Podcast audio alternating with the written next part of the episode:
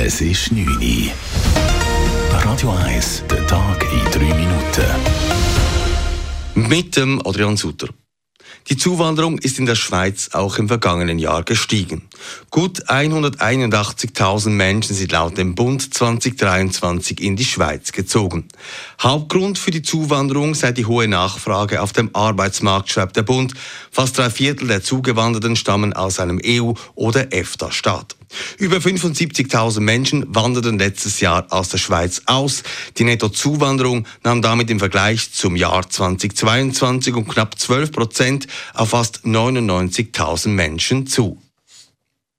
Die Schweizer Hotellerie hat ein Rekordjahr hinter sich. Sie verzeichnete letztes Jahr 9,2 Prozent mehr Logiernächte. Es waren insgesamt 42 Millionen Übernachtungen. Das sei ein neuer Höchststand, schreibt das Bundesamt für Statistik.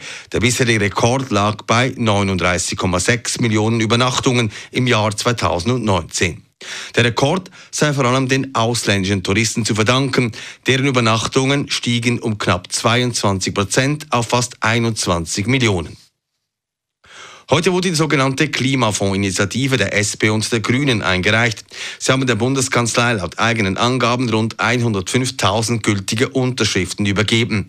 Das Begehren verlangt, dass der Bund jährlich 0,5 bis 1 Prozent des Bruttoinlandproduktes, also 3,5 bis 7 Milliarden Franken, in Klimaprojekte investieren soll.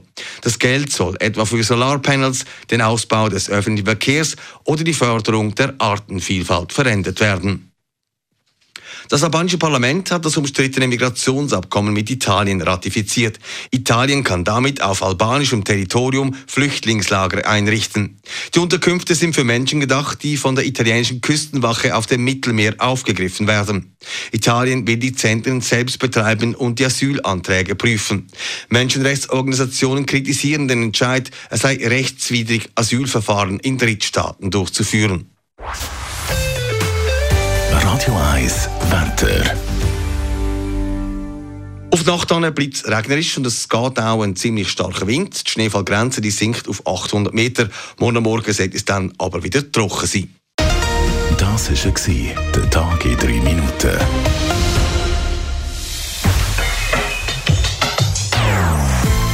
Nonstop. Das ist ein Radio 1 Podcast. Mehr Informationen auf radio1.ch.